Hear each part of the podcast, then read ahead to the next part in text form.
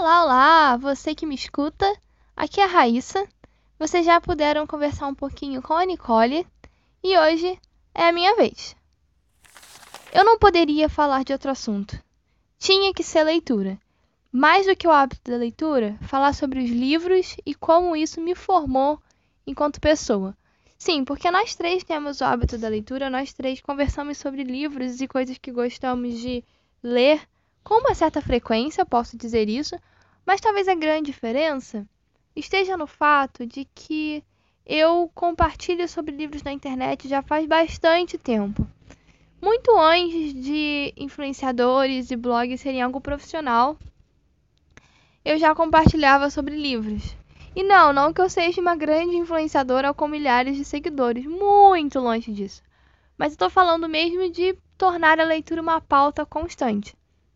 Tanto na minha página Estação Concor, que é uma página que eu tenho há bastante tempo, mas também nas rodas de amigos. Eu sou a pessoa para quem normalmente os meus amigos mandam mensagem perguntando pedindo sugestões de livros.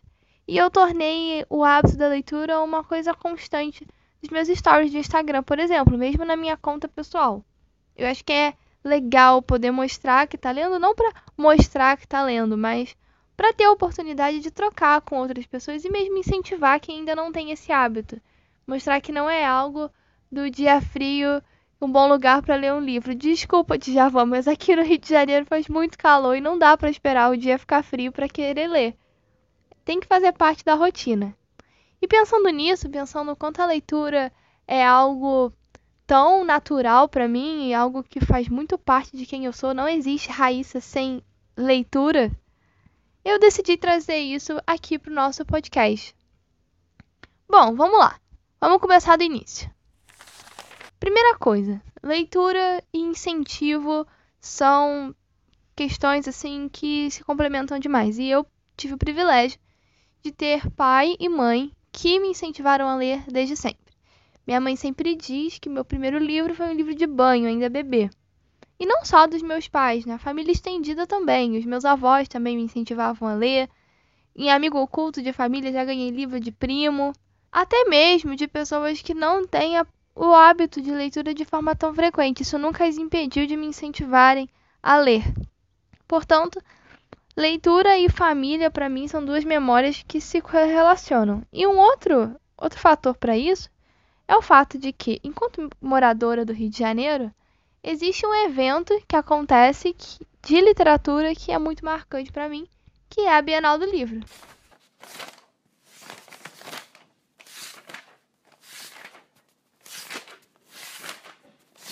quando eu era pequena demais para ir na Bienal, porque quem já foi sabe que lá é gigantesco e tem que ter fôlego e forças para andar e ficar o dia todo, eh, os meus pais já me traziam presente, seja um livrinho de criança, ou, ou me deixavam dos meus avós e faziam questão.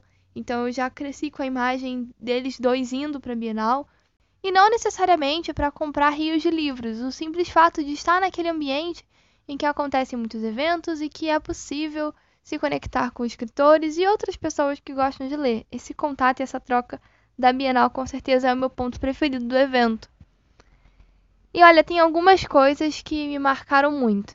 Primeiro, o cheiro. É louco, mas o Rio Centro, local onde ocorre, quando eu chego lá, minha memória olfativa ela grita. Tem um cheiro específico a Bienal que eu não sei explicar. Quando eu tô lá, eu sinto e eu sei que é aquele cheiro. Outra coisa que me marca muito são as árvores de estacionamento. É muito parecido as vias e a divisão do estacionamento, mas eu posso te afirmar que quando eu tô lá eu olho para uma árvore e para outra fileira de árvores e eu consigo identificar e às vezes eu até marco onde o carro estava há dois anos atrás. É realmente um lugar assim muito marcante para mim. E o terceiro ponto do Rio Centro, que é muito especial para mim, é o vento. Olha, eu te garanto, se você um dia vier aqui pro Rio e você vai ver aquele sol tá super calor, Rio 40 graus, uhul, tá bom, aguarde. O Rio Centro ele tem um vento no final do dia que é muito marcante, você precisa carregar um casaco. Até porque a época em que a Bienal normalmente ocorre, que é setembro, a gente está no início da primavera, então não tá tão calor assim. E esse ventinho É um ventinho gostoso, é o sereno da noite que eu já marquei. Tem áreas do Rio Centro que eu já sei que ventam mais, que são mais abertas. Todo aquele ambiente é um ambiente é, muito acolhedor para mim. Eu me sinto muito bem na Bienal. E aí, depois de passar por todas essas sensações, a Bienal e a leitura elas também me trouxeram amigos. Sim, porque desde pequena sendo incentivada a ler e eu já li de tudo, desde o livrinho da coleção dos contos de fadas, depois passei para as Reinações do Narizinho, depois eu passei por alguns livros de aventura e livros disponíveis na sala de leitura da escola. Quando eu estava ali por volta dos meus 10 a 13 anos, eu conheci e comecei a mergulhar de cabeça nas sagas, sim, as sagas de fantasia. Percy Jackson, Crônicas de Nárnia. Olha, eu li de tudo li online numa época que eu nem sabia que não podia. Tinha sites que tinham os livros todos online. Eu li algumas sagas que estavam em alta através desses sites. É... E era um momento realmente que eu descobri que a leitura era esse espaço de aconchego e não, não muitas vezes esse aconchego bucólico e passivo, porque quando você está lendo um livro de leitura, você de aventura, você devora, você quer passar, você quer descobrir o que está acontecendo e muitas vezes não é tranquilinho, mas um ambiente realmente de, de felicidade, um ambiente de fantasia, de magia. E essa conexão com esses livros que estava todo mundo lendo, porque quem viveu a época das adaptações de Jogos Vorazes sabe que era uma febre, era realmente moda ler essas sagas de fantasia, aventura, distopia, tudo isso era, era tendência.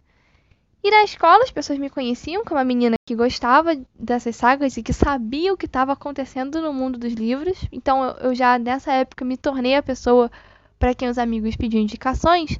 Mas também foi através desse momento em que todo mundo lia coisas muito parecidas que eu fiz amigos e desenvolvi proximidade com pessoas que antes eram só colegas. E muitos desses amigos e amigas eu tenho até hoje e são pessoas próximas por causa da leitura. Então, os livros, além de apresentar novos mundos, apresentar épocas e tempos que eu não teria a menor condições de conhecer, também se tornaram pontes para eu me aproximar de pessoas do meu mundo mesmo, e eu acho isso muito bacana. Olha, depois disso tudo, eu só posso torcer para que você saia desse momento nosso de conversa com vontade de pegar um bom livro e conversar com as pessoas sobre ele. Trocar, discutir os personagens, teorizar sobre o que pode acontecer na história, se for uma coleção. Ter esse momento divertido mesmo. Eu quero que você vá lá no nosso Instagram e conte pra gente um livro que te formou, um livro que te marcou. E se você não teve o hábito de, da leitura quando criança, pode ser agora que você está mais velho mesmo, nenhum problema. Mas os livros eles têm esse poder de deixar marcas na gente. Bom, galera, é isso. Eu espero que vocês tenham gostado e relembrado momentos bacanas com histórias queridas. Um grande abraço e até a próxima!